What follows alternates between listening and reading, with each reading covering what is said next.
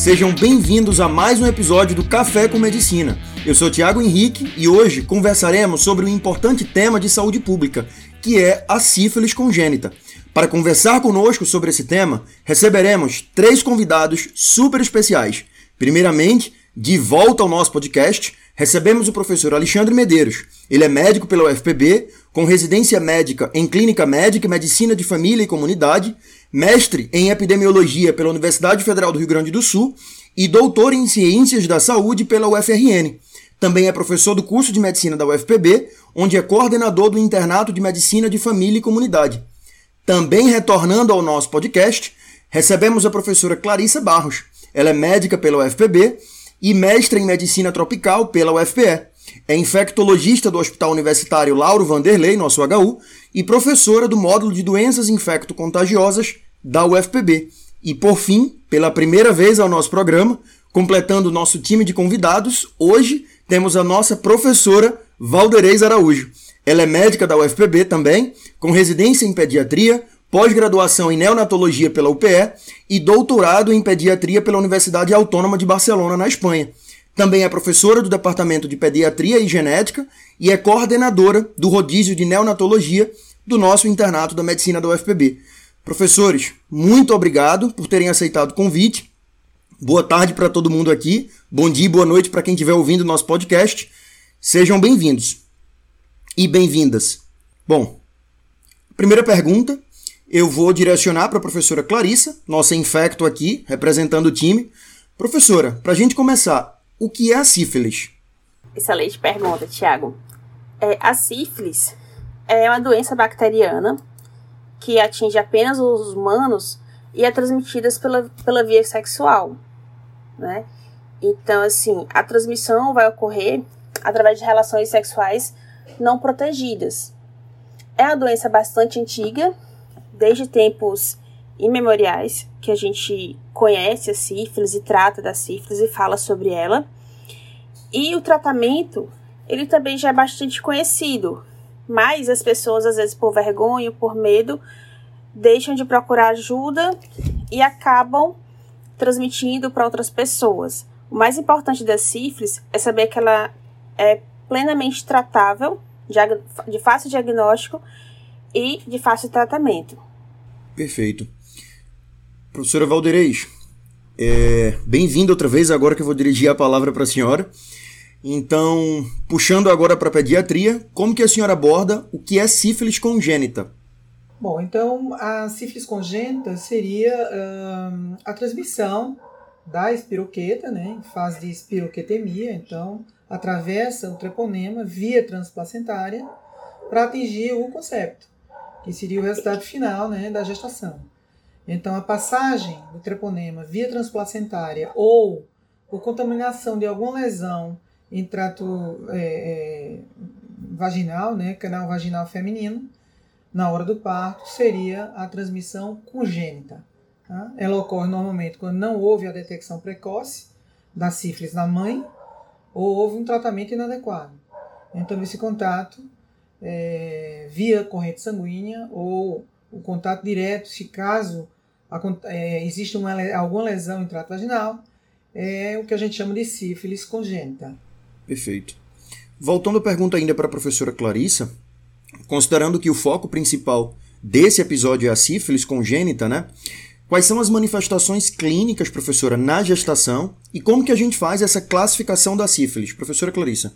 Na gestante, a sífilis vai se, vai se é, comportar da mesma forma que nas pessoas é, que não estão gestantes, não é? Então você pode ter a forma assintomática, que é aquela que você, que a mulher, a gestante, adquire do parceiro e não manifesta sintomas, e só vai ser diagnosticada na, no acompanhamento pré-natal. Então é por isso que mesmo as mulheres que não apresentam nenhum sintomas, é, é feito o exame é, várias vezes durante o pré-natal para poder flagrar uma sífilis que esteja sem sintomas, como é nas outras pessoas.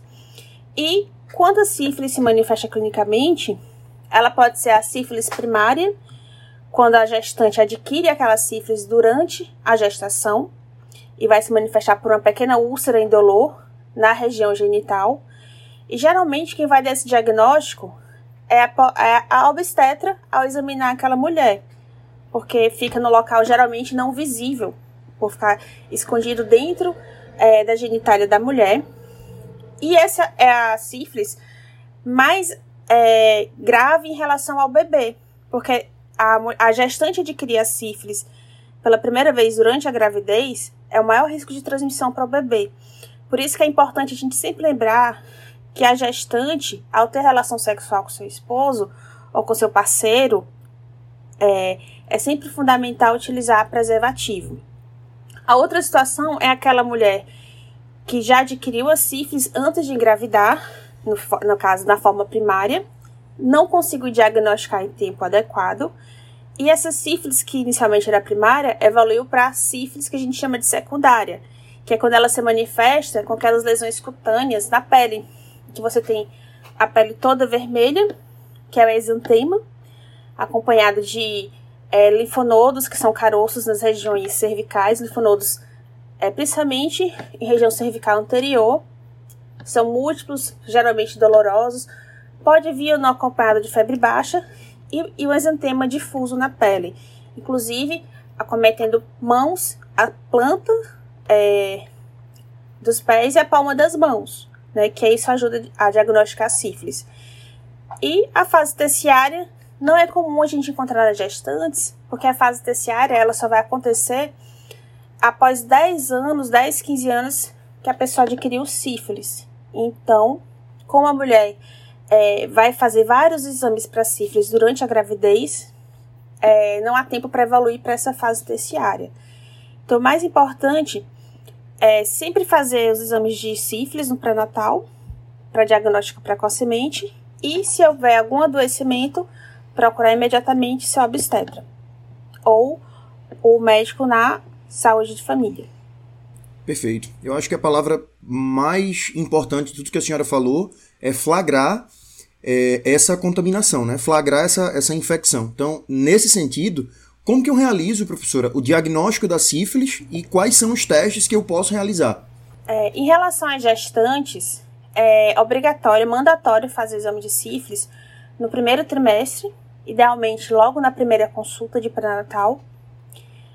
E, caso esse primeiro teste seja negativo, repeti-lo no início do terceiro trimestre e mais uma vez na hora do parto. Se todos os exames forem negativos, excelente. Outro ponto importante é sempre fundamental convidar o parceiro para fazer o exame junto com a gestante, né? Às vezes é difícil o esposo poder presenciar as consultas de pré-natal com a esposa ou companheira, mas é importante ser chamado para também realizar o exame nesses momentos.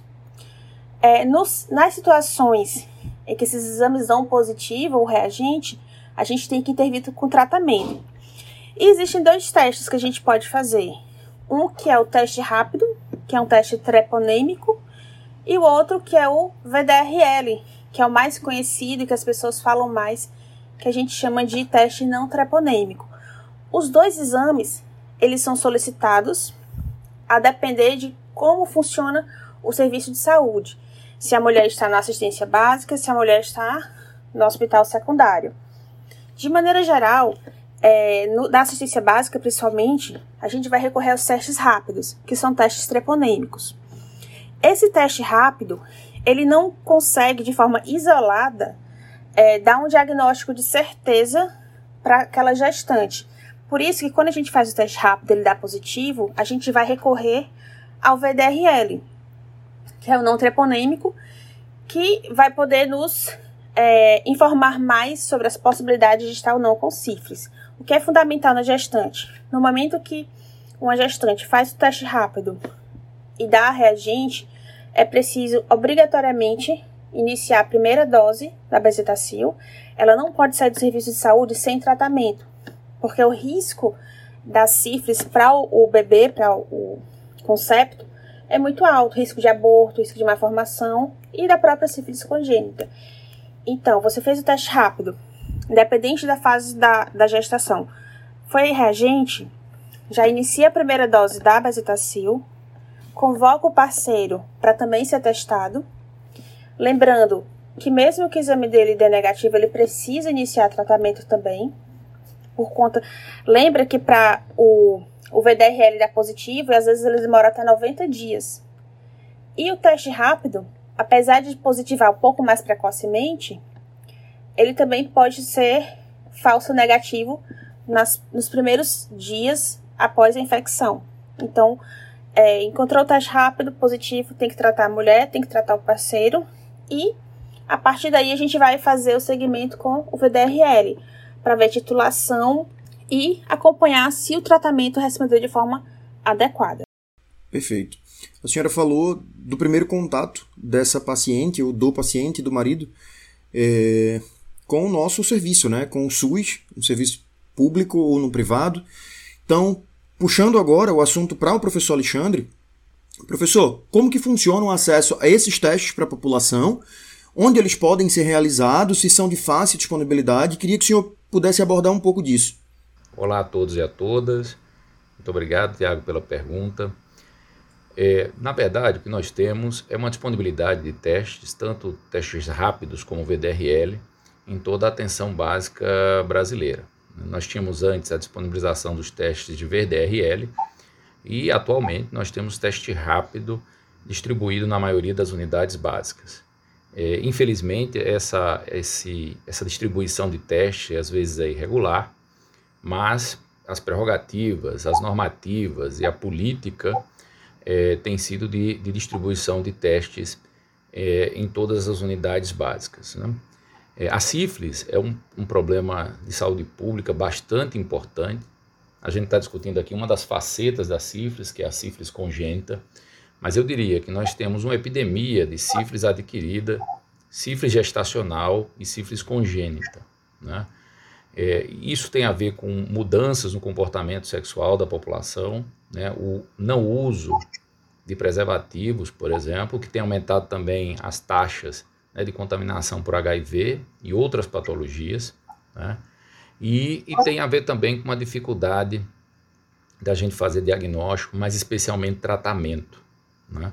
Nós temos uma pesquisa é, feita é, com dados do Brasil e o que a gente observa, por exemplo, é quando há disponibilidade do teste rápido nas unidades básicas e da realização da penicilina, a gente realmente consegue reduzir né, a, a, a, as taxas de sífilis congênita naquele município.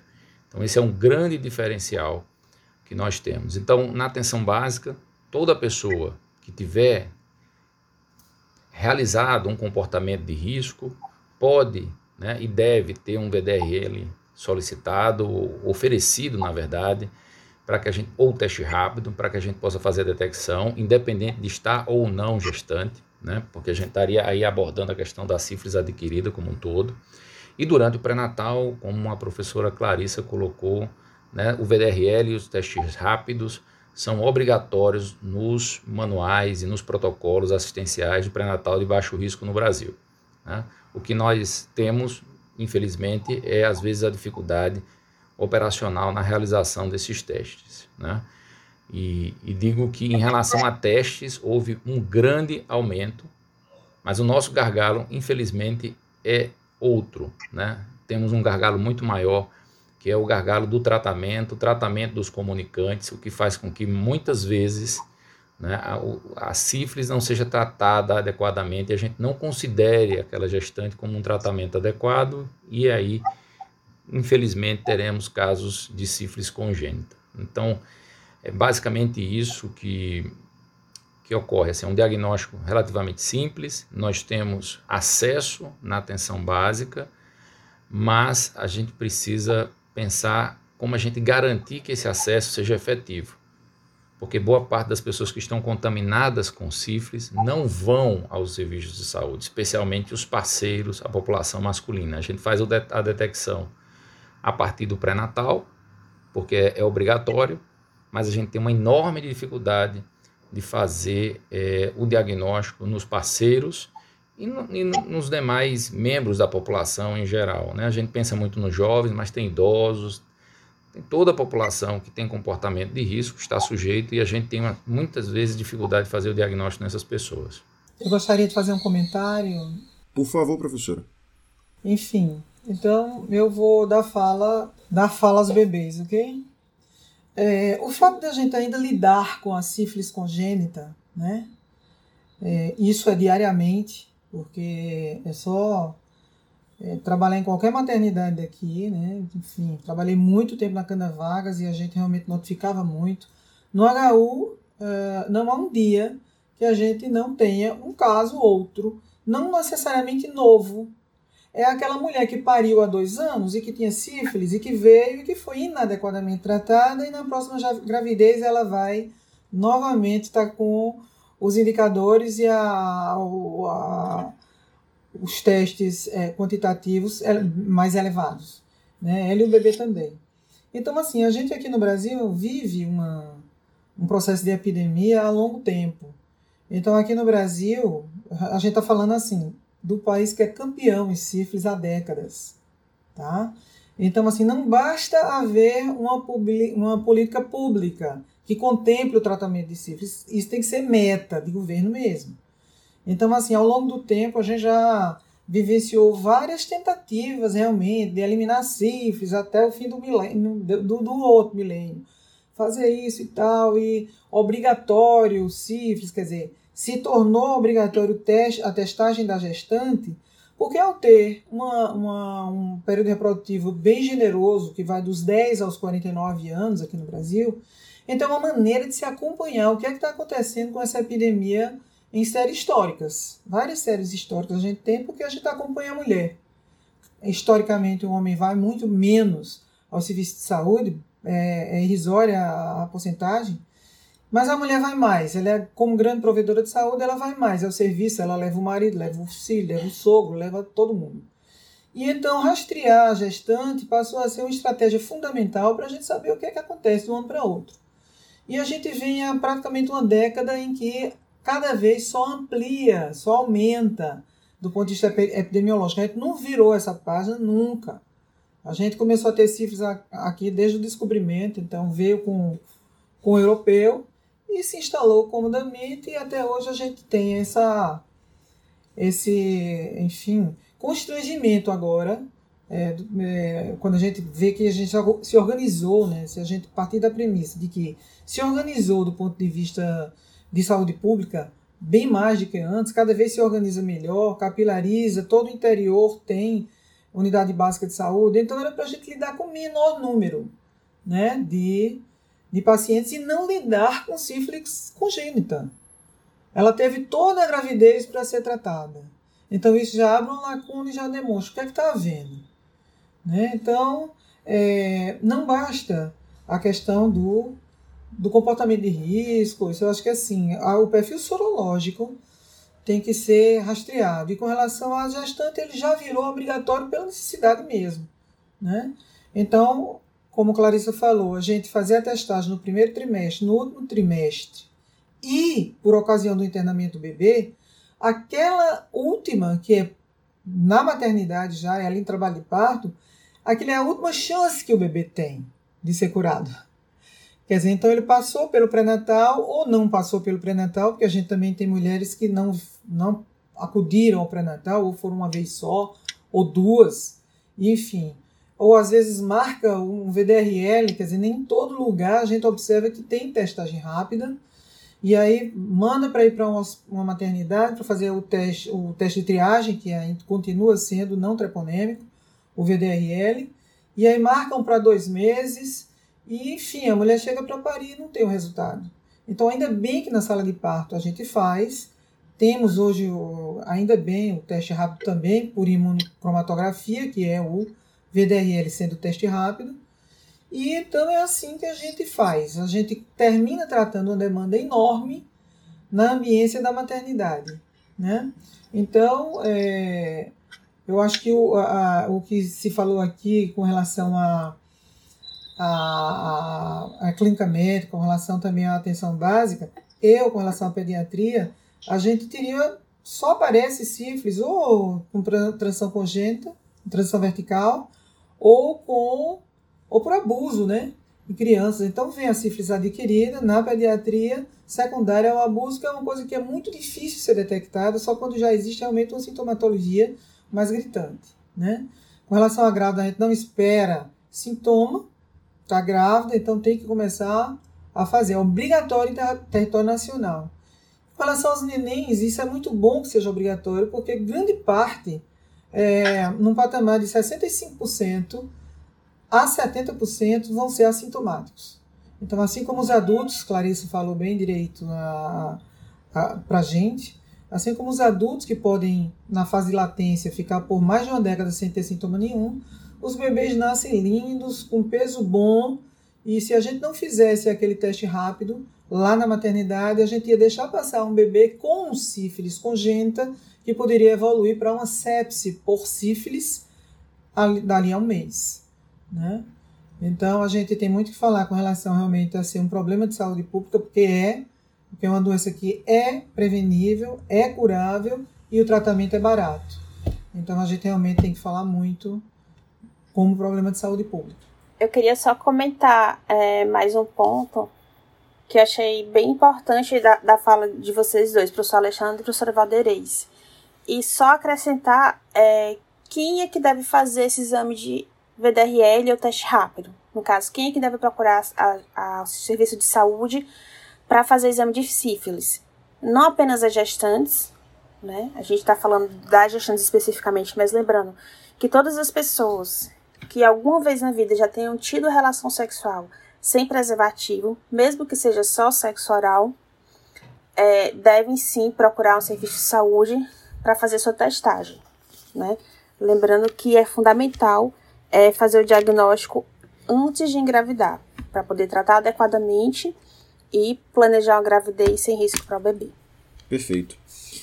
Dando continuidade, eu queria retomar com o professor Alexandre é, perdão, com a professora Clarissa. Professor Alexandre, acredito que o senhor tenha finalizado sua abordagem em relação à disponibilidade e o acesso à população. Professora Clarissa, sífilis tem cura? A senhora já começou a abordar isso um pouco antes na sua fala. E como que deve ser o tratamento? A sífilis tem cura.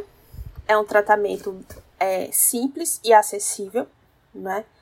É, a grande dificuldade de tratar a sífilis é você conseguir chegar até o diagnóstico. Então, se você dispõe, vai até um serviço e consegue realizar o exame e confirma, o tratamento é simples, que é feito principalmente com a bezetacil. Lembrando que para gestantes, o único tratamento que ele é 100% recomendado e válido para proteger o bebê é a bezetacil, né? Então, é, a pessoa cura realmente qual a dificuldade em relação à cura da sífilis? E isso pode ser uma das raízes para que a sífilis continue crescendo apesar da disponibilidade de tratamento.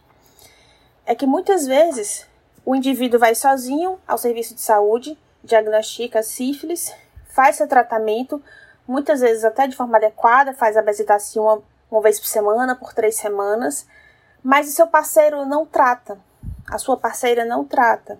Então, aquele indivíduo que foi tratado, ao continuar o relacionamento com a pessoa que tem sífilis e não sabe porque não fez ainda o exame, adquire novamente.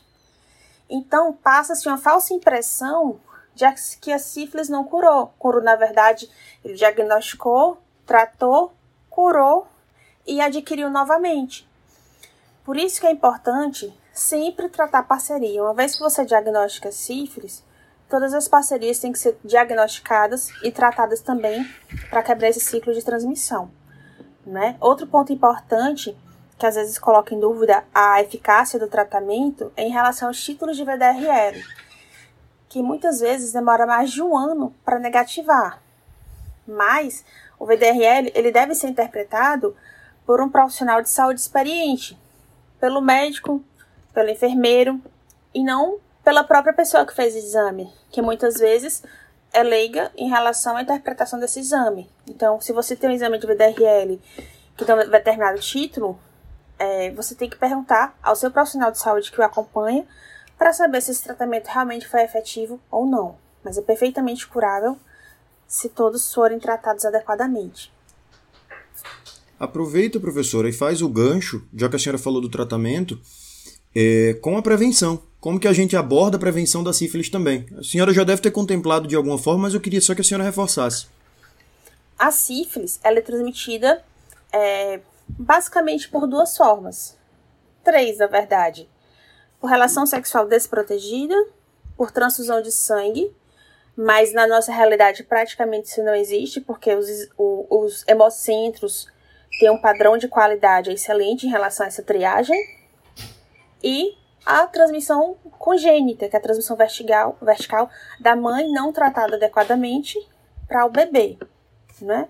Então, a professora Valdrei já abordou é, a transmissão vertical. Em relação à transmissão horizontal entre os adultos, é realmente o uso de preservativo e a testagem, uma vez testando, diagnosticando e tratando adequadamente. Então, uso de preservativo nas relações, testagem e tratamento do próprio indivíduo e das parcerias. Perfeito. Professor Alexandre, essa pergunta, inclusive, complementa um pouco da sua fala na, na pergunta anterior. É, a sífilis é considerado, o senhor já falou isso, professora Valdeirês também, um problema de saúde pública. Desde a década de 80 já entra aí como notificação compulsória, tem subnotificação, enfim, além de tudo que o senhor já falou. Quer que o senhor agrega um pouco mais sobre isso? Bom, Tiago, é, tem uma questão paradoxal em relação à sífilis, tá? Nós tivemos um aumento de mais de três vezes no número de sífilis congênitas nos últimos oito anos, entre 2010 e 2017. E a gente teve um aumento de quase mais de quatro vezes na sífilis gestacional. Era até de se esperar um aumento na sífilis gestacional em virtude da maior é, disponibilidade de teste, inclusive teste rápido. O VDRL, ele, ele 99% de todas as unidades, todos os municípios dizem que suas unidades, isso é um dado do PEMAC 2014, que é um estudo que é feito nas unidades básicas é um censo das unidades básicas de saúde. Nós temos ali 99% das unidades básicas dizendo que ofertam testes de VDRL. E nós temos dois textos das unidades em 2014 dizendo que ofertam, nos municípios, dizendo que suas unidades ofertam é, teste rápido. A gente sai, em relação ao teste rápido, que eu acho que é uma estratégia fantástica e necessária para que a gente possa enfrentar a questão da sífilis adquirida, da sífilis gestacional e da sífilis congênita, consequentemente, ele salta de 31 mil testes tá, disponibilizados para os municípios né, é, no ano de 2011 para mais de 31 milhões de, ou mais de 3 milhões de testes. Eu tenho um aumento gigantesco da oferta de testes. Só que, paradoxalmente, a gente não consegue enfrentar a epidemia. E aí, para mim, tem dois motivos importantes. Primeiro, não basta ser uma política pública. Não basta ter a meta. a meta. As metas já estão estabelecidas. A gente precisa entender quais são as questões, que vulnerabilidades existem, para que eu possa ter uma, uma estratégia mais específica para lidar com as questões relacionadas, por exemplo, ao não tratamento do parceiro, as mulheres que são mais vulneráveis. A gente precisa de uma, uma estratégia de vigilância epidemiológica que a gente não está conseguindo dar conta. Né? Não adianta só você é, disponibilizar o teste. O teste tem que chegar a quem precisa. E muitas vezes, como já falei anteriormente, quem precisa não vai na unidade para fazer o teste. Tem, obviamente, alguns gargalos de entrega de testes, por isso que o teste rápido ele é super importante. Ele entra naquela perspectiva que eu acho bastante interessante da abordagem sindrômica das DSTs. Né? Não é necessariamente a abordagem sindrômica, mas uma das ideias que estão por trás da, da abordagem sindrômica que a professora Clarissa falou, que é diagnóstico trata na mesma na mesma ida à unidade. Infelizmente, aí vem o, o gargalo que eu acho um gargalo central na questão é que a penicilina tem que ser disponibilizada na atenção básica. Quiçá devemos ir à casa das pessoas para aplicar no parceiro. Se a gente não fizer isso, a gente não vai conseguir resolver o problema. Certo? O que, que uma gestante com sífilis vai fazer na cidade de João Pessoa, muito provavelmente? Não faz aplicação nas unidades básicas de penicilina, a gente está tentando fazer isso há alguns anos, espero que a gente consiga. esta gestante vai ter que se deslocar a uma UPA para fazer esse tratamento. Veja, a gente tem três UPAs no município. E você vai disputar a sua vaga para realizar uma, uma penicilina com outros pacientes. Imagina isso nessa pandemia agora. Além disso, você tem que convencer o seu parceiro, que não necessariamente é o seu esposo ou companheiro.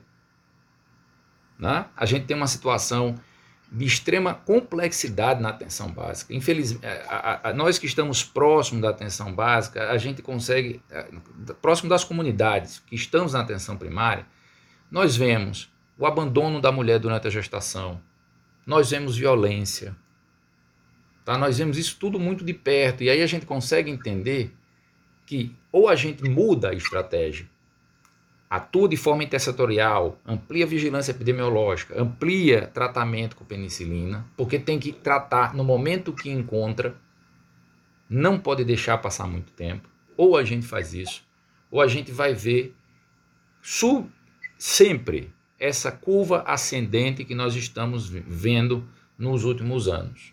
É uma coisa impressionante e não foi investido pouco recurso, inclusive da Rede Cegonha, né, que é uma estratégia que começou lá em 2011. Né, isso era uma prioridade, aumentou o teste rápido, mas só isso não basta. Precisamos de um processo articulado de cuidado, tá? porque senão a gente não, não, vai, não vai conseguir vencer. Hoje, por exemplo, o financiamento da atenção básica está vinculado à realização de teste rápido e HIV durante o pré-natal. E eu, de certa forma, já faço uma crítica, porque não deveria ter sido a, a, a, agregado a isso. Não é só testar. Tem que testar e tratar. Porque senão a gente vai ficar vivendo isso que a gente tem. Mas a gente tem um número absurdo que é diagnosticado. E a gente não consegue virar. E a gente precisa focar enquanto é, país, enquanto sistema sanitário, no resultado final. A criança sem sífilis. É este o resultado final, porque aí eu dou conta de toda a cadeia de cuidado. Eu vou me preocupar em diagnosticar, eu vou me preocupar em tratar a gestante e tratar o parceiro. Porque se a gente se preocupar só com o primeiro momento do teste, não vai dar certo. E a professora Valderiz coloca muito a, a, a maternidade realmente é a última chance de tratamento da criança. Mas também era um tratamento que poderia ser até desnecessário. Se tivesse sido feito bem adequadamente na atenção primária, a criança não precisaria, por exemplo, ficar 10 dias internada. Né? Então, é só, só o fato, mesmo que a criança saia, se saia bem dessa internação, sem sequelas, que pode ser que não, que ainda a sífilis congênita deixa alguma sequela nessa criança, nós temos aí no mínimo 10 dias de internação de necessária. Fora os exames complementares que ainda vão ser realizados, que são protocolares, né? Então, basicamente isso, porque acho que é para mim é o cerne. Né? A gente estudou sobre isso, tem uma, o artigo nosso publicado na Caderno de Saúde Pública, mostra claramente. Precisa ter teste, precisa ter teste rápido, porque qual é a lógica do teste rápido? É identificar e tratar. Se vai para pedir o exame, ir para o laboratório, fazer VDRL, trazer, de, trazer o exame novamente, eu perco muito especialmente numa situação de caos social que nós estamos vivendo. Ir a um laboratório fazer um VDRL significa R$ 7,00, R$ 8,00 para a mãe ir em jejum, pegar um ônibus e voltar. Só a ida e volta do ônibus já custa R$ 7,00 e muita gente não tem mais R$ 7,00 para tratar, para ir no ônibus.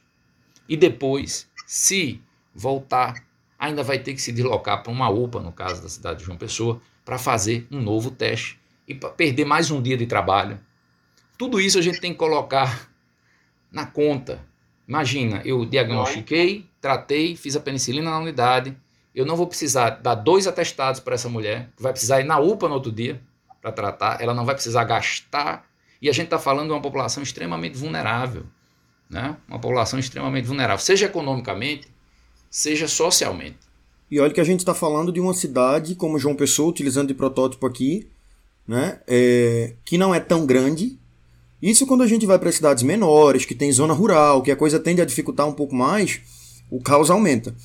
É, antes de dar a palavra para a professora Valdreza, eu só queria dizer para o senhor Alexandre que o senhor matou ela de orgulho agora, tocou na menina dos olhos, que foi a referência, eu não usou a palavra, do binômio mãe-bebê, mas a, a fala da preocupação materna e do conceito se estendendo como uma única unidade, é, tenho certeza que deixou ela toda arrepiada ali do outro lado. Mas pode continuar, professora. Não, enfim, então é isso que, que Alexandre falou, eu acho que ele chegou no ponto, né? É, se a gente for pegar os PCDTs do Ministério, da, da Conitec, os protocolos que a gente segue todos, que a gente tem PCDT de 2021 já. Mas a impressão que a gente tem é que, assim, tá, já parte do princípio que na unidade básica de saúde é que vai acontecer a captação precoce e o tratamento. Então os fluxos partem daí. Mas vamos para o dia a dia, vamos para o cotidiano.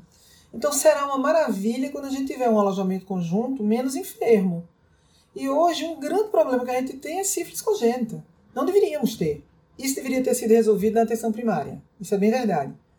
Então, além da puericultura, depois fazia o seguimento e o tratamento, como é extremamente burocrático na questão do bebê, né? porque além dele, aquele bebê que era vulnerável, que era exposto, foi exposto, é um bebê exposto à sífilis congênita, apesar de ter recebido esses 10 dias de penicilina cristalina, que já se fez isso, né, a pediatria já, já se fez isso, porque como a gente tem um modelo hospitalocêntrico, e a gente foi percebendo que a gente trata muito mais sífilis, infelizmente, na maternidade, deveria ser na atenção básica mesmo, a gente ainda lida com esse problema da enfermagem não fazer a penicilina, ou ter que fazer desensibilização de penicilina. Isso já foi derrubado há muito tempo, isso já foi feito um, o Conselho Regional, o Conselho Federal de Enfermagem e o Conselho, o Conselho Federal de Medicina já entraram num acordo com relação a isso, naquela época que houve um desabastecimento nacional. Foi logo depois, foi 2014 por aí, foram suspensas as licitações é, internacionais e a gente ficou sem penicilina. A gente vem sofrendo um desabastecimento hum, é, latente, né? mas a gente houve um desabastecimento total entre 2014 e 2015, que só, só voltou ao normal por volta de. Foram dois anos, 2016.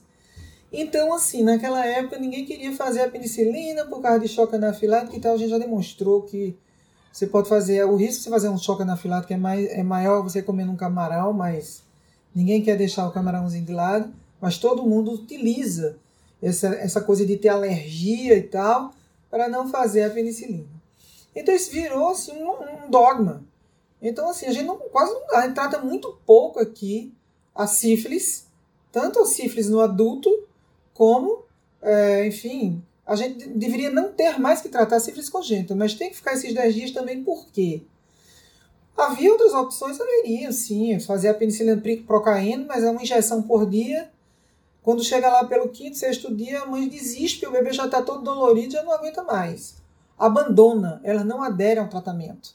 Penicilina benzatina só tem uma circunstância que você faz. Tem aquela mãe que você já que mora lá no quilombola, lá na minha terra, lá em Santa Luzia, e que não pode voltar. É aquela mãe que você vê que ela não vai voltar para o, o hospital ou para a puericultura e tal, e você e ela tinha um teste negativo e poderia ser uma janela. É a única oportunidade em que a gente pode fazer a benzatina. Mas a penicilina cristalina está ali e dá uma cobertura já a neurosífilis. Então, quando se estandarizou o tratamento, porque é muito difícil a gente fazer coleta em líquor, de líquor desses bebês, se você está no hospital universitário, você faz. Mas se você está um pouquinho distante, ninguém faz. Então, a quantidade é, é, é abaixo de 2% nacionalmente.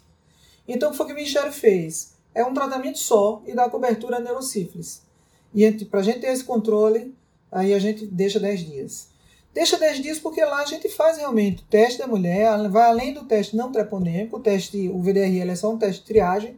A gente tem usado na maternidade o teste rápido, que é treponêmico já, e você sabe em poucos minutos, para a gente fazer o confirmatório, né, com grandes possibilidades de acertar. Então o que, é que a gente faz? Retém esse menino na maternidade para ficar os 10 dias, para ter a certeza que ele vai para casa bem. Já apostando que é, muito dificilmente ele vá comparecer para fazer o segmento 100%. É um tratamento extremamente burocrático, por isso que a gente não consegue virar essa página também. Esse binômio vai ter que fazer o VDRL, que é excelente para segmento mesmo, você ir quantificando, no primeiro mês, no segundo, no quarto, no sexto. Antes era, antes era no primeiro, terceiro, sexto e décimo segundo. Eu estava dando uma olhadinha pela Conitec, o documento mais atual, já fala em bimensal. E, obviamente, se você tiver uma queda é, de três vezes, isso pelo VDRL, nos, nos, nos, no, até o quarto mês de segmento, você pode ir parando, faz só com X, seis meses depois, enfim. A burocracia de tratamento é tremenda. O diagnóstico era para ser precoce, o tratamento era para ser feito na atenção básica. Aqueles escapes, aí seria a última chance que seria na maternidade. Professora Valdeirei, se a senhora me permite interromper só para uma pausa, que a senhora falou duas siglas aí que talvez os ouvintes não saibam. A senhora citou a Conitec, que é, é uma comissão, na verdade, a Comissão Nacional de Incorporação de Tecnologias do SUS. E uma das coisas que a Conitec faz também é trabalhar na constituição de outra sigla que a senhora falou, que é a PCDT, que é a Protocolos Clínicos e Diretrizes Terapêuticas. Eu estou citando isso porque a gente está chegando na etapa do, do nosso podcast que vai fechar na praia que é a sua, né? Neonato, como que dá seguimento a esse RN. E uma das primeiras perguntas que eu tenho, a senhora com certeza já deve ter contemplado, é que quais são as consequências para o RN quando ocorre um caso de sífilis congênita. A senhora está cansada de ver esses diagnósticos com uma frequência absurda né, no hospital no, no, no HU. E é, além dessas consequências, elas só ocorrem imediatamente no nascimento ou se elas podem acontecer mais tardiamente, né? Quais seriam essas manifestações clínicas? Bom, enfim, então é um, uma transição vertical, né? Então, dependendo do período gestacional, ela pode, o desfecho pode ser desde um aborto, se a, a mulher engravida e engravidou nesse primeiro trimestre, o primeiro para primeiro segundo mês, ela pode ter desde aborto ovular mesmo, até, enfim, não teve um aborto, mas como houve é, um, uma circulação enorme de treponema aí no primeiro trimestre, e o primeiro trimestre é o da embriogênese, então aí a gente pode imaginar a quantidade de problemas e desordens e, que como é uma, uma infecção bacteriana sistêmica, então ela pode afetar qualquer, qualquer sistema. Quando é uma sífilis, uma transição, é, transição vertical que durou toda uma gestação, aí o neném já nasce com sintomas. Se não houve, durante a gravidez, nenhuma abordagem do ponto de vista terapêutico, não, não, não começou a tratar nada, então o neném pode nascer desde uma sífilis exuberante, uma sífilis neonatal exuberante, já fazia então, é, é, é já está apresentando hepatoesplenomegalia, né?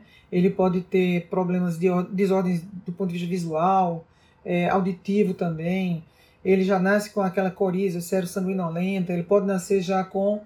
Ele nasce com um, um, um, uma abertura aqui no palato duro também, que é, é, é patógono de sífilis também. Ele já nasce com um quadro articular, né? Eu acho importante. Ele nasce com uma periostite generalizada, dor generalizada no, no, nas articulações, que a gente chama de pseudoparalisia de Parrot, né? E que quando a gente começa logo o tratamento, no terceiro, quarto dia, vão desaparecendo. O problema, Tiago, que a gente tem, eu diria que é maior pelo fato de um quantitativo muito grande nascer assintomático. Uhum. Uhum. E passar por agente despercebido. Então, daí a importância da testagem.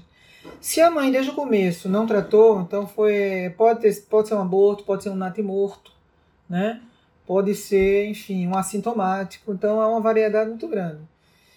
É, digamos que não houve tratamento. Esse bebê pode nascer, se a contaminação foi só no último trimestre, esse bebê pode nascer com, uma, com poucos sintomas ou, enfim, faz, pode nascer já com pênfigo palmo plantar, que Clarice falou agora no, no começo.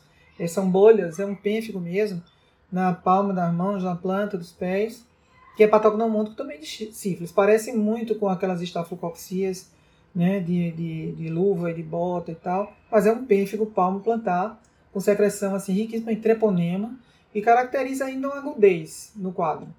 É, coriza e a gente vai procurar se tem hepatospleno, enfim.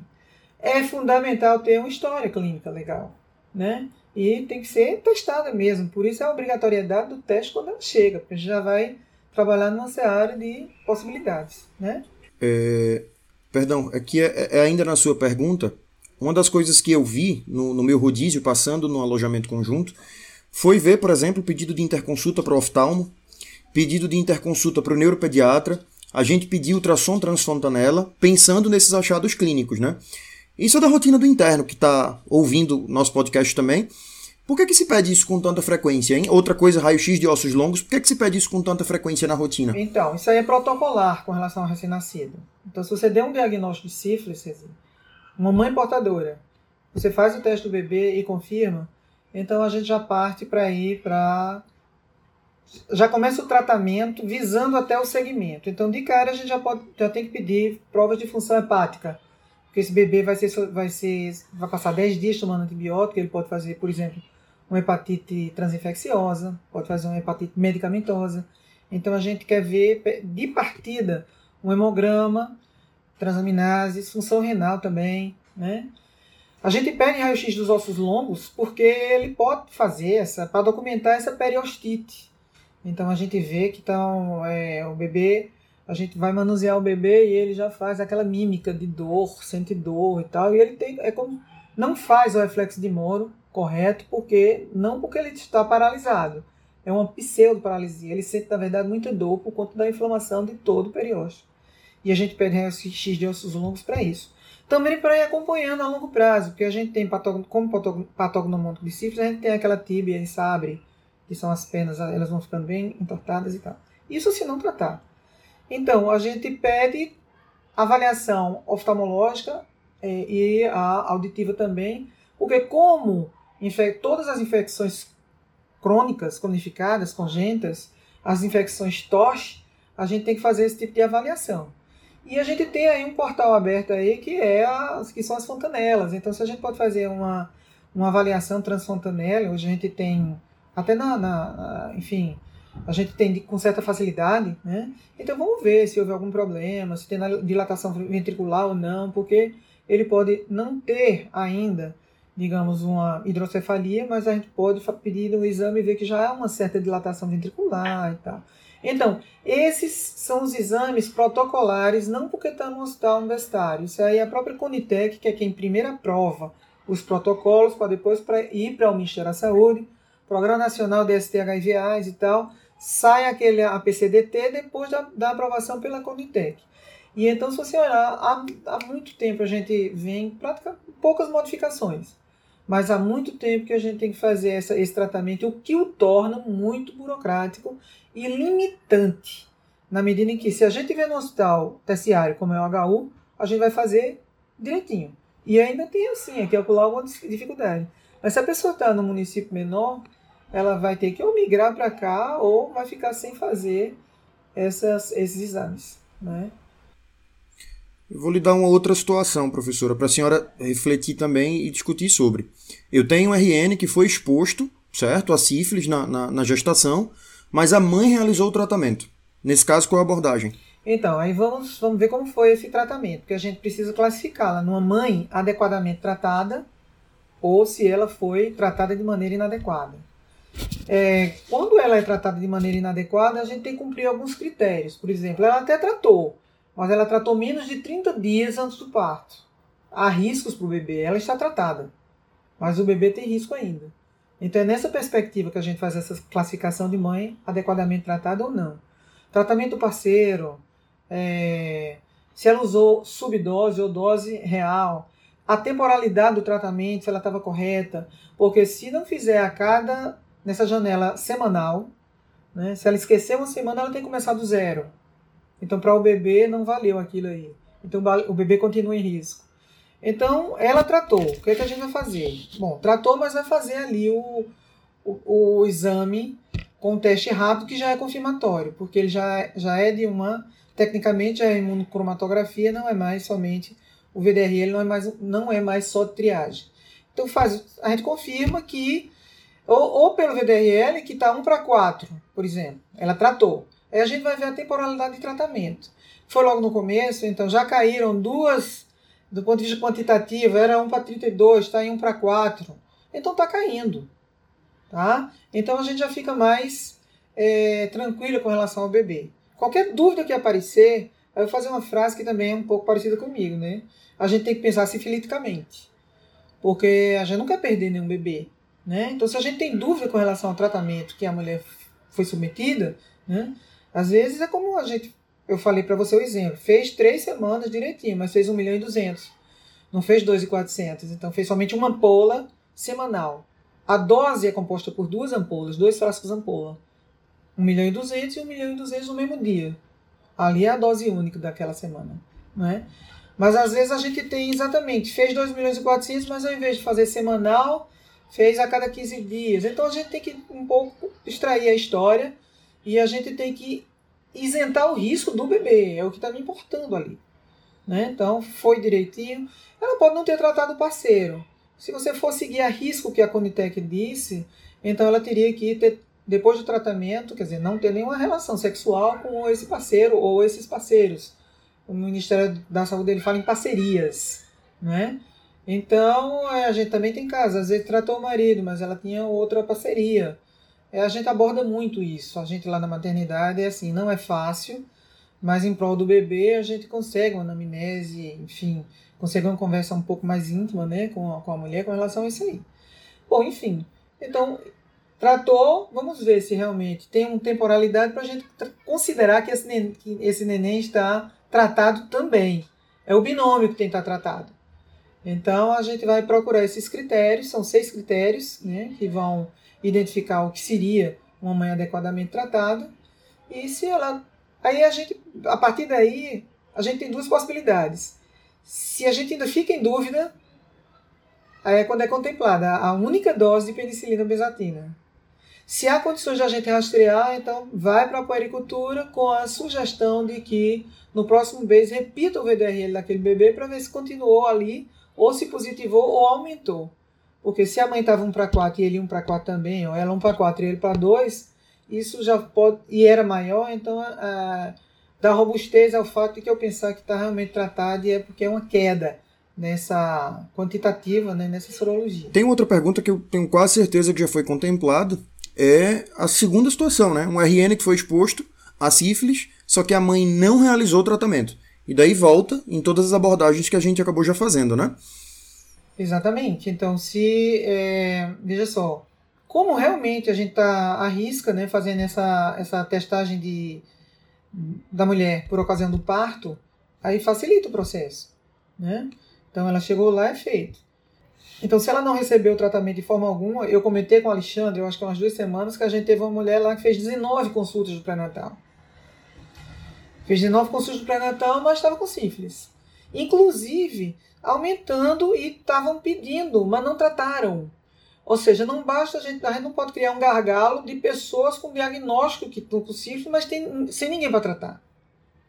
Então, chegando lá na maternidade, ela ainda faz o tratamento, mas a gente tem que trabalhar junto realmente com a atenção básica no sentido da gente promover mais conhecimento com relação a, a, a, a ao tratamento pela enfermagem na atenção básica. Eu acho que a gente tem que desmistificar essa história.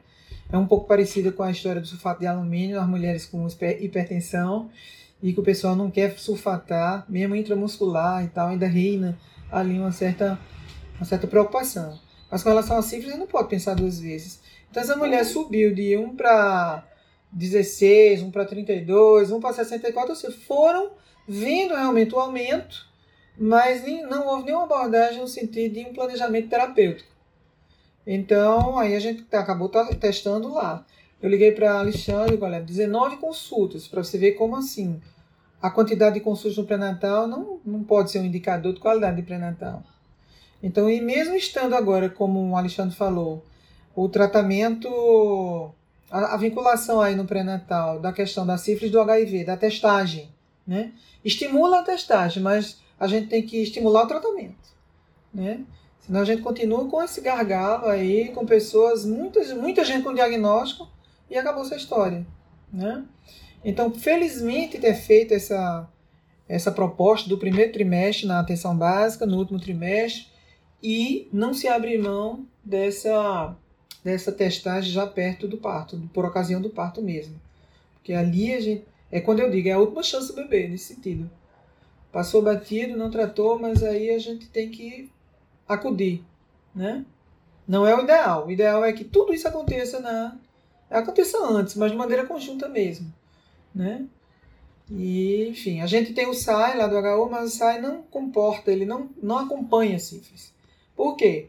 Porque é, é, a sífilis passou a realmente ser da, da, da, da, da atenção primária mesmo. Né? Você dá o diagnóstico e trata e vai começando ali o processo de seguimento. Né? Então, uhum. é, se, eu vi que tinha uma pergunta que era com relação a por que a gente nunca não melhora com relação a estatisticamente a gente tratar mais, né? É multifatorial, não é aqui, ali, acolá, é muita coisa, é, é o que Alexandre falou. O, o fato dela ter cifras é mais uma questão no cenário que ela traz. Ela pode ser vítima de violência doméstica, fome, miséria, maus tratos, é, enfim, e sífilis. Né? Então isso aí é um cenário complexo e merece também uma merece políticas públicas robustas, mesmo incluindo, claro, a vigilância em saúde. Ele não pode lançar uma política pública sem essa vigilância. Ah, vamos ter que fazer isso e, e pronto. Dizer, se não fosse a vigilância, a gente não ia saber que patamar a gente está, né? E eu acho que com relação às cifras, a gente tem muito ainda o que fazer. É, tem outra pergunta que acho que é um pouco mais generalista, mas eu gosto de fazer essas pausas para explicar para quem está nos ouvindo algumas coisas, né? Para o aluno de primeiro, segundo período aí que está tentando entender, escutou muita gente falando um para dois, um para quatro, um para oito está perdido. A gente está falando aqui de um diagnóstico que trabalha por titulações de diluição. Então, eu titulo, eu diluo em 4 vezes, 8 vezes, 16 vezes. Então, quanto mais diluído eu tenho essa amostra e eu ainda consigo detectar anticorpos, né, detectar VD quando a gente está investigando, significa dizer que teve uma amostra, teve, teve uma quantidade é, bacteriana bem maior, tá? Então, só para recapitular isso aí. A próxima pergunta eu acho que vai para todos vocês aqui. Né? Considerando que o tratamento de sífilis é de amplo conhecimento né, e que esse rastreio deve ser feito no pré-natal, por que, que a gente ainda tem tantos casos de sífilis congênito? Que eu acho que era o que a senhora ia começar a falar, professora Valderejo. Ah, enfim, eu ia, eu ia abordar também o que você acabou de falar sobre o, o fato do efeito prozona que a gente tem em sífilis. Numa fase de espiroquetemia, assim, fase aguda que tem muito treponema, então eles como são espiralados, então a gente tem riscos desse efeito prozona, é, que é, é, um enovelamento de muito treponema e o risco de uma titulação 1 para 0, ou seja, V negativo, 1 para nada, ou porque daí a necessidade de a gente diluir pelo menos 10 vezes. Com relação a sífilis aqui no país, já se isso é, essa questão da diluição já teria que ser em 10 vezes, quer dizer, sair diluindo pelo menos 10 vezes até não realmente não ter mais, até você não ter mais é, você não ter mais dúvidas que aquela é um sífilis e ter uma, uma titulação padrão. Quando a gente está na fase aguda, pode correr o risco desse efeito, de que aparentemente a titulação deu baixa ou deu negativa mesmo, né, quantitativamente e qualitativamente, positiva e quantitativamente vem zerada. É, mas na verdade a pessoa está na fase aguda. Então é, é, essa a importância para o segmento, para fins de tratamento e ver como vai caindo o VDRL. É necessária essa diluição. 2, 4, 8, 16, 30, enfim. É a diluição padrão para cifras internacional. Deveria ser 10 vezes. Né?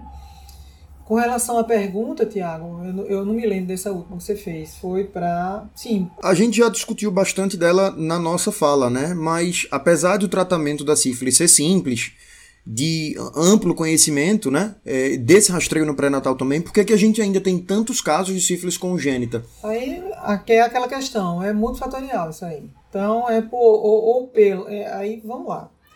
Dificuldades. É, a gente tem um país que é um continente né? As desigualdades, elas são tremendas. Então a gente começa, dificuldade de acesso, isso aí Alexandre vai falar melhor, mil vezes.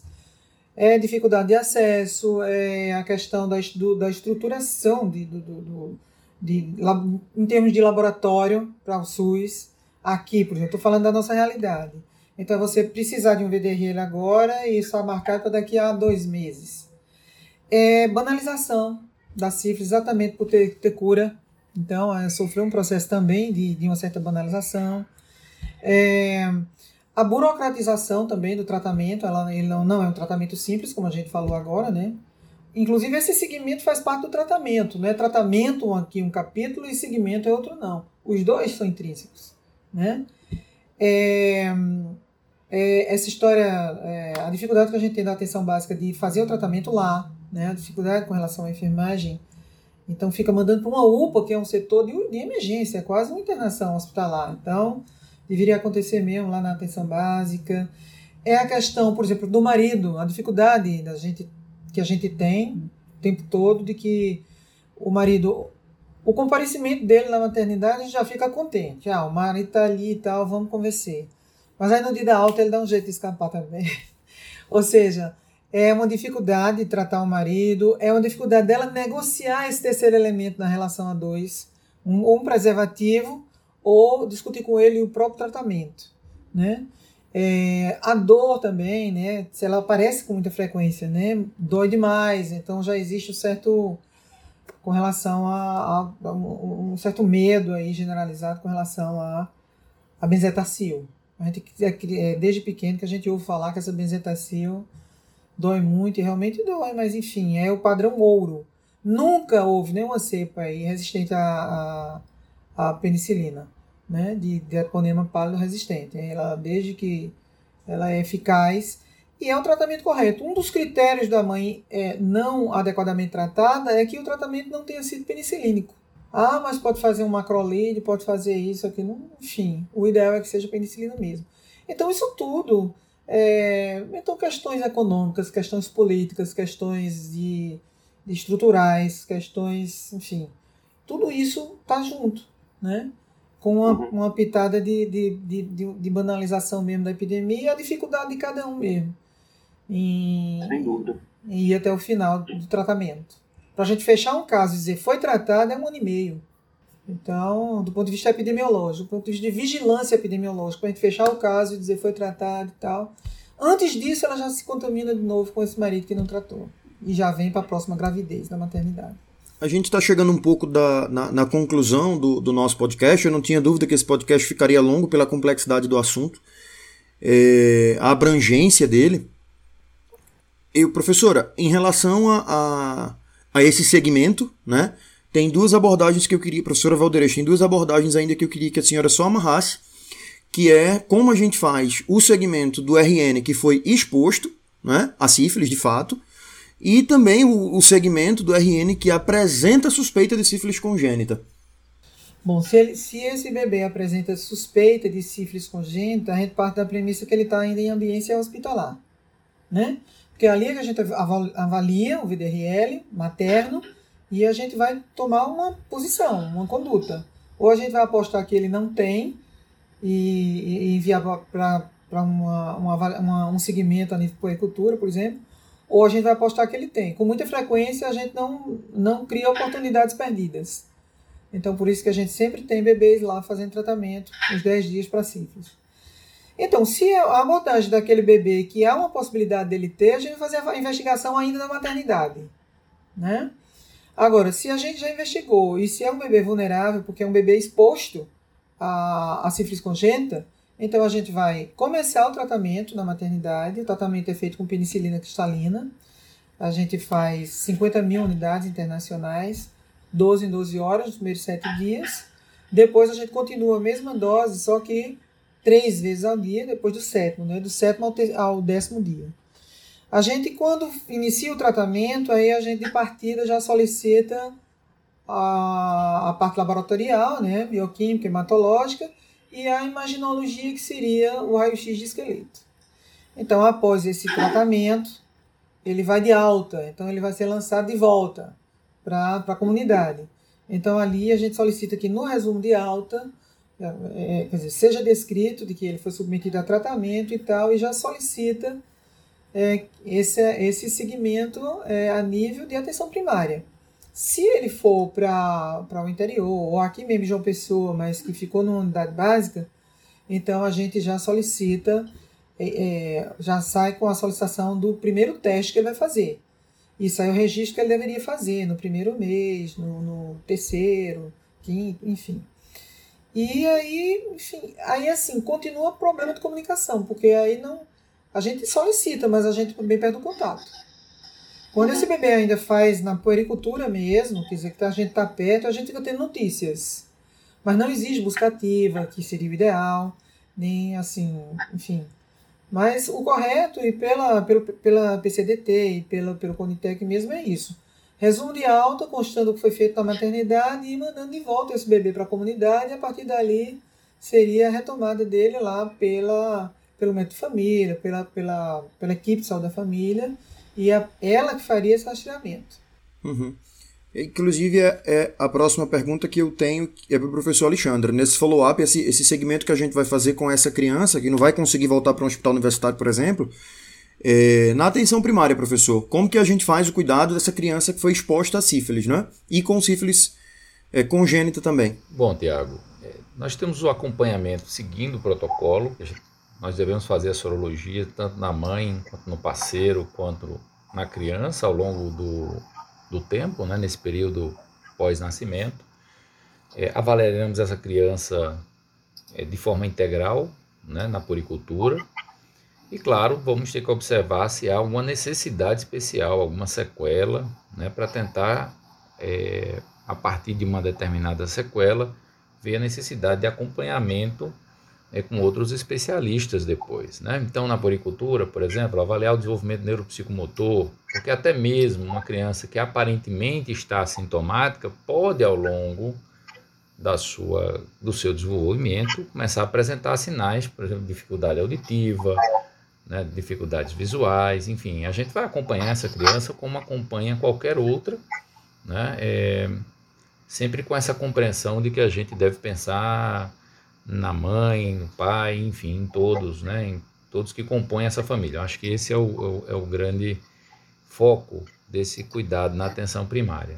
Tá? Então, não difere muito do que seria feito no hospital, no sentido daquilo que pode ser acompanhado na atenção primária, né? e que deveria ser. Os protocolos são os mesmos, na verdade, né? para você fazer o seguimento sorológico, para você fazer o acompanhamento da puricultura dessa criança, é tudo basicamente a mesma coisa o que vai diferenciar muitas vezes é quando ela começar a apresentar algum, alguma, algum sinal patológico, né? alguma alteração do desenvolvimento neuropsicomotor ou alguma sequela que ela já veio da maternidade, já com a sequela identificada.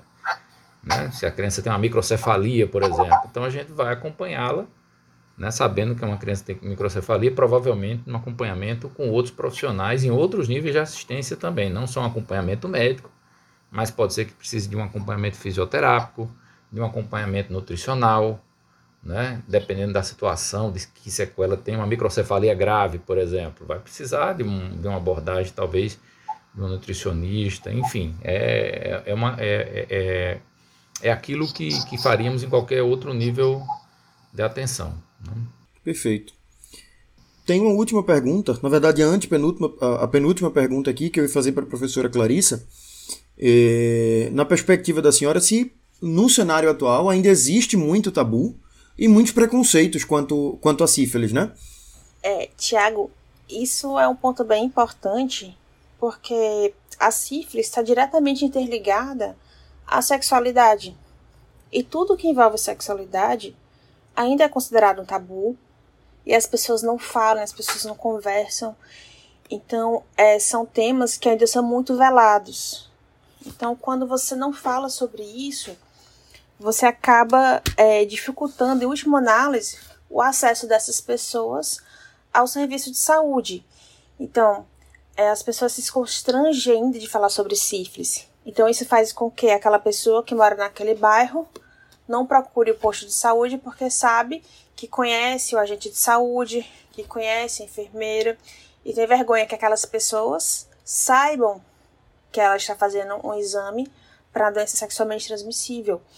E isso é uma coisa que a gente tem que conversar com nossos pacientes diariamente é, na tentativa de eliminar esses tabus e normalizar é, falar sobre isso, não é? Lembrando que a sífilis sempre está muito bem interligada ao próprio HIV, né, as questões de, de comportamento sexual, e está ligada também a outras questões mais pessoais, como é, múltiplos relacionamentos, é, múltiplas parcerias, e que são um tabu na nossa sociedade, né?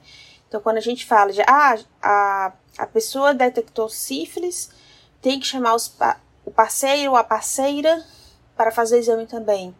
Às vezes não é só um parceiro ou uma parceira, às vezes são vários. E a pessoa tem constrangimento de falar para todos eles, porque isso ainda é um tabu. Sabemos que é comum as pessoas terem múltiplas parcerias, mas é, ainda é constrangedor para as pessoas trazerem isso para um serviço de saúde e falarem sobre isso, né? Então, são coisas que precisam ser conversadas para que o medo é, seja desmistificado e as pessoas possam realmente ter um acesso ao serviço de saúde. Perfeito. É, eu não tenho dúvida que a gente conseguiu contemplar, pelo menos do que a gente tinha proposto, próximo dos 100%. É, para finalizar o nosso, nosso episódio, eu queria é, que vocês pudessem agregar o que é que os nossos ouvintes não podem esquecer sobre o episódio de hoje. Na sequência, professora Clarissa, professora Valderez e professor Alexandre. Vou começar então. Eu reforço só a, a questão do HIV, né, que eu tinha falado agora há pouco, que está bastante interligada à sífilis e uma epidemia sustenta a outra, porque quando você tem é, sífilis, você fica mais suscetível a adquirir HIV numa relação sexual desprotegida. Então, à medida que você trata a sífilis, você também diminui a transmissão do HIV. E na medida que você trata o HIV, você diminui também a transmissão da sífilis. E isso só é possível se as pessoas tiverem acesso ao serviço de saúde, acesso ao atendimento livre de juízos de valores, livre de preconceito. Então, o profissional que vai receber essas pessoas tem que recebê-las livre de valores pessoais, no sentido de é, tirar da sala onde você está fazendo essa consulta é, noções de religiosidade, ou de culpa, ou de medo, é, para que esse, esse indivíduo que vai até você no serviço de saúde possa falar abertamente sem medo de ser julgado, para dessa forma conseguir retornar para realizar o tratamento completo, porque a gente lembra, a sífilis não é só um tratamento, não é só uma dose, são três. Então a gente o sabe que o paciente vai sair dali com a primeira dose do tratamento já efetivada. Mas e as outras duas? Será que ele vai voltar? Então essa recepção ao paciente é muito importante para que ele retorne e não apenas retorne, mas como traga suas parcerias para que possam ser testadas e tratadas também. Professora Valderez? Bom, então eu só complemento né, o que, o que Clarissa falou. Eu acho que uma questão que tem que ser muito melhor abordada, a gente tem que melhorar mais, até na questão da, por exemplo, o uso de, de preservativo. Quer dizer, a questão começa na adolescência, no início da vida sexual ativa. E então a gente não lembrar que a gente também não tem é, serviços é, proativos de planejamento familiar, quer dizer, o uso de preservativo como a única forma da gente não ter DSTs Quer dizer, é tão simples isso, né? Então você, para não ter uma, para não engravidar, você vai usar contraceptivos, isso, aquilo. Mas para não ter DST, não tem outra saída. Eu use preservativo. Então isso tem que ser é, muito mais divulgado. Eu não sei se houve uma queda também quando começou a se trabalhar mais também o HIV, o HIV, né? Como como doença cronificada. Ninguém morre mais de HIV, vai morrer das, do, dos problemas que morreria, mesmo porque o segmento é muito bom. Mas com relação a sífilis, antes disso, aí já tinha cura. Então as pessoas foram, né? A gente ainda tem um discurso muito moralista com relação do, do de trabalhar melhor o preservativo desde o escolar, desde cedo, né? O, se eu é, essa, se despir desses preconceitos, achei linda a fala de Clarice. Agora, a gente tem inclusive que estender os demais. É o paciente que bebe, é o que já tentou suicídio, é o paciente que é acompanhado na psiquiatria, é o paciente. A gente tem que realmente. É aquela menina tatuada que pariu. Então eu acho bonita essa, essa fala. A gente que é da, é, da área de saúde, a gente tem que fazer essas a gente tem que se submeter a, a ir desconstruindo preconceitos pela vida fora. Né? O exercício da medicina ele exige de nós. Mas se tem duas coisas que eu gostaria de dizer aqui, uma delas é que a gente tem que pensar sifiliticamente. Muito adulto passa lá pela, pela, pelo PCE, pelo, no interior e tal, aqui, é, com algum sintoma, às vezes é ocular, às vezes é não sei. Enfim, é muito rico por ser uma doença sistêmica, pode ser qualquer coisa. Então, quem assiste aquela série de Dr. House vai pensar em lupus. Aqui no Brasil, a gente tem que pensar em sífilis, porque a gente é, epidemiologicamente, a gente é campeão mundial há muito tempo. Né? Então, às vezes, é, você pensa que é uma acne maltratada, mal conduzida, mas aquilo ali são sífilis. É, aquelas bolhas, aquela lesão, aquela alopécia areata. Ah, estresse, pode ser sífilis. Aquela afta tremenda pode ser um cancro duro. Não está só na glande, não está só, né? É, a gente viu é, recentemente que era na, em digitais. Então bastou ter uma, uma lesão de pele e, e, e o, o, o, dedo foi utilizado ali também. E resultado, com a lesão tremenda, um cancro duro no dedo. Tá certo? Então vamos, vamos abrir os horizontes. Então, é, pensar sifiliticamente. A gente tem que pensar mais em sífilis, para a gente poder dar mais diagnóstico de sífilis no adulto. E outra é assim, cuidar do binômio, né?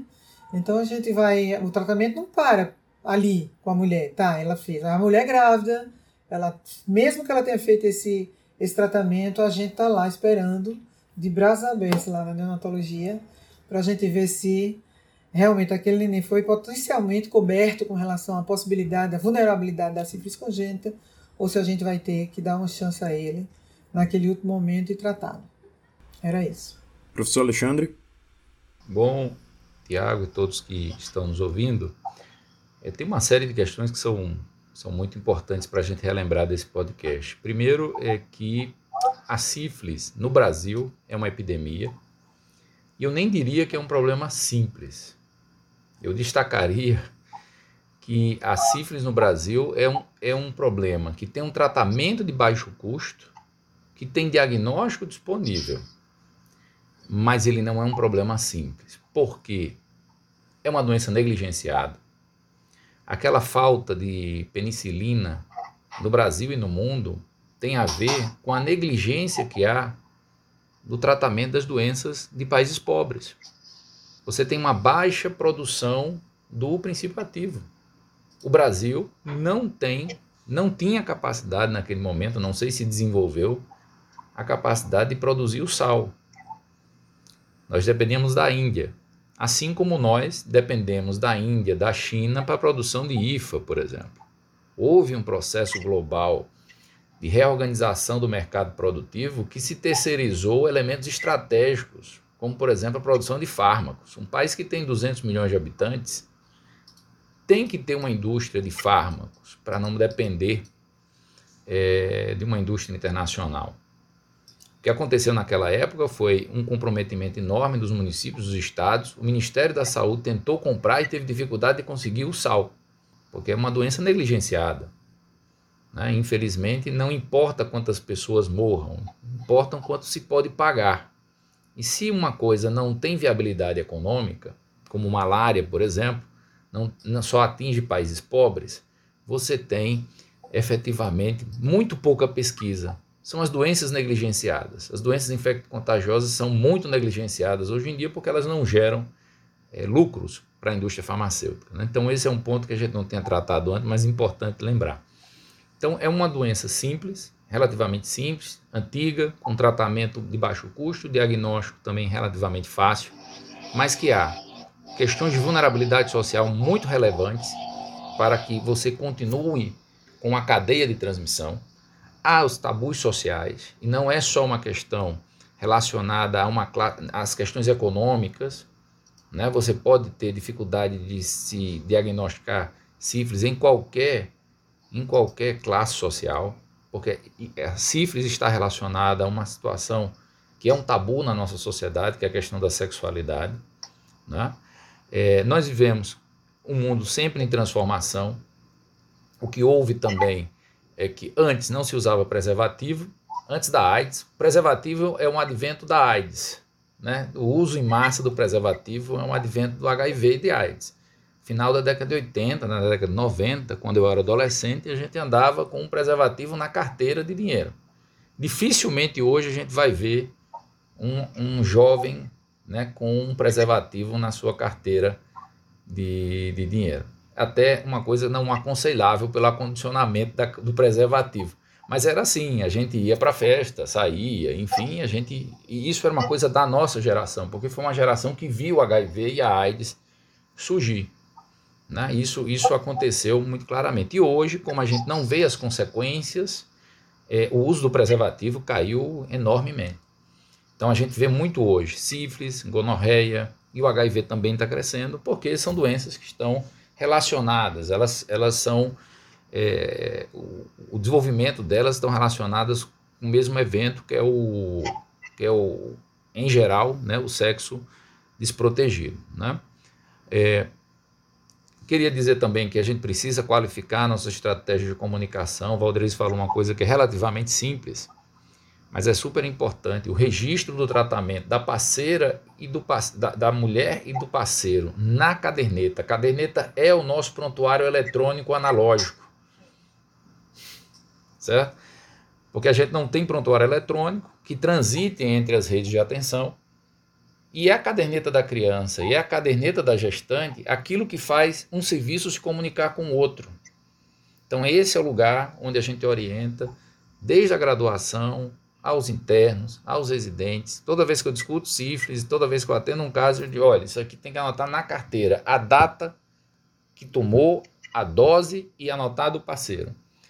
Precisamos pensar também como desenvolver estratégias em que você consiga fazer diagnóstico e tratamento no mesmo dia. Quando eu falei, Valderez, eu me expressei mal, né? até quero fazer aqui uma, um adendo, o que eu quis falar não foi abordagem sindrômica por causa de uma síndrome, mas aquela lógica da abordagem sindrômica que, que pode ocorrer quando a gente faz o teste rápido, que é a lógica do tratamento simplificado algo que não tenha tanta burocracia, tantas idas a um laboratório fora daquele lugar, daquele serviço. Então, diagnosticou, tratou.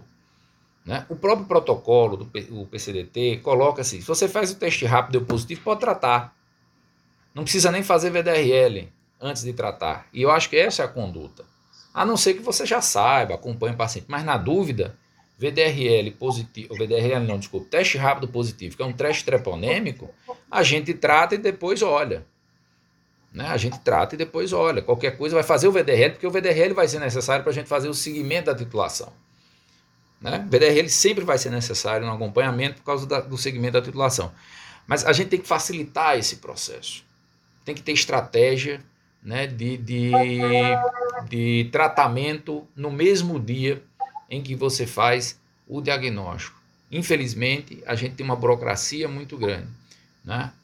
Para mim, a sífilis é algo que tem que ser tratado pelo sistema como um todo. Agora, obviamente, a atenção primária é um locus preferencial desse tratamento, porque ali estamos mais próximos das pessoas. Também sabendo contemplar uma coisa que Clarissa falou: em alguns momentos, as doenças sexualmente transmissíveis não são bem abordadas na atenção primária por uma questão de medo de que as pessoas saibam que aquela pessoa tem uma determinada doença. Com sífilis, durante a gestação, até que menos, porque como é um exame que já faz, quase que de rotina, não tem tanto problema. Mas a gente via muito isso com HIV. Ninguém quer tratar HIV na sua unidade básica, quer tratar no serviço de referência, porque a partir do momento que você trata na, na, na, atenção básica, você está, de certa forma, se expondo. Então, são minúcias que a gente precisa estar atento. Muitas minúcias que a gente precisa estar atento. Agora, enquanto a gente achar que o problema é simples, que é só oferecer diagnóstico, tratamento em algum lugar, não é tratamento em algum lugar, é tratamento oportuno em, na maioria dos lugares. Certo? Enquanto a gente não fizer isso, a gente vai viver esta epidemia de sífilis que nós estamos vivendo no país. É um absurdo o que acontece. Eu, quando era estudante, uma coisa que em 1997 me chamou a atenção, fazia um projeto de extensão ali próximo ao Forroc, nos IPs ali. E eu ia no sábado na casa das pessoas. E quando eu fui na casa de uma pessoa, eu estava passando na rua, na verdade, não era exatamente na casa, era a casa, era vizinha. É, tinha uma criança sendo velada. E a causa da morte tinha sido sífilis congênita. 1997. E aquilo ali, eu devia estar no terceiro, quarto período, aquilo me gerou uma indignação, porque a penicilina foi inventada em 1929. Um pozinho branco, barato, que poderia ter sido feito e, e salvado a vida de uma criança. Então, nós estamos aqui, quase 30 anos depois, 25 anos depois, falando sobre esse mesmo problema, que em vez de melhorar está piorando, se agravando, porque os números só crescem, né? de algo que, que poderia ter ficado no passado, ou pelo menos ser residual. Vai ser muito difícil erradicar sífilis congênita. Por quê? Porque é uma questão de tabu, porque as pessoas têm autonomia, né? É impossível você evitar que as pessoas todas tenham um comportamento igual, né? Então, isso vai ser muito difícil, mas a situação de descontrole atual que nós temos é algo é, que, que, sinceramente, é uma provocação que deveríamos nos fazer todos os dias. Por que, que nós não conseguimos enfrentar um problema que tem diagnóstico, tem tratamento e mesmo assim a gente só expande? E tem investimento, e tem ação de saúde pública sendo realizada. Porque não é de hoje que isso é um indicador, inclusive às vezes para definir financiamento. Mas como que a gente não consegue resolver um problema que aparentemente só está resolvido na Europa? Porque os países do sudoeste asiático também têm aumento, a África tem aumento e as Américas todas têm aumento. Os Estados Unidos também têm uma epidemia de sífilis. Né? Então, é, é preciso refletir e não sair só no. Às vezes a gente acha que o problema é simples só porque tem um tratamento. E na verdade ele é muito mais complexo do que a gente acha. Se ele fosse simples, estava resolvido. Né? Eu sei que a gente trabalhou bastante aqui nesse podcast, demorou bastante, exatamente pela complexidade do tema, que é algo que parece simples, mas efetivamente não é. Então precisamos pensar muito mais do que a gente tem pensado em estratégias inovadoras de tratamento e que consigam exatamente diminuir a burocracia, garantir que as pessoas realmente consigam tratar. Porque para mim é o grande desafio. Perfeito. Eu acho que a gente consegue encerrar nosso podcast. É... Riquíssimo de informação, sem dúvida. Então, professores, muito obrigado por terem aceitado o nosso convite e pela disponibilidade num sábado à tarde. Foi um excelente debate, tenho certeza que nossos ouvintes gostaram bastante. Então, obrigado mais uma vez a todos. A você, nosso ouvinte, muito obrigado por nos acompanhar em mais um episódio. Não deixem de nos seguir nas plataformas agregadoras de podcast e no nosso Instagram, arroba Café com Medicina UFPB e arroba Canal UFPB. Se você tem alguma sugestão, elogio ou crítica, manda pra gente no nosso Instagram ou no nosso e-mail, programa gmail.com. Até a próxima!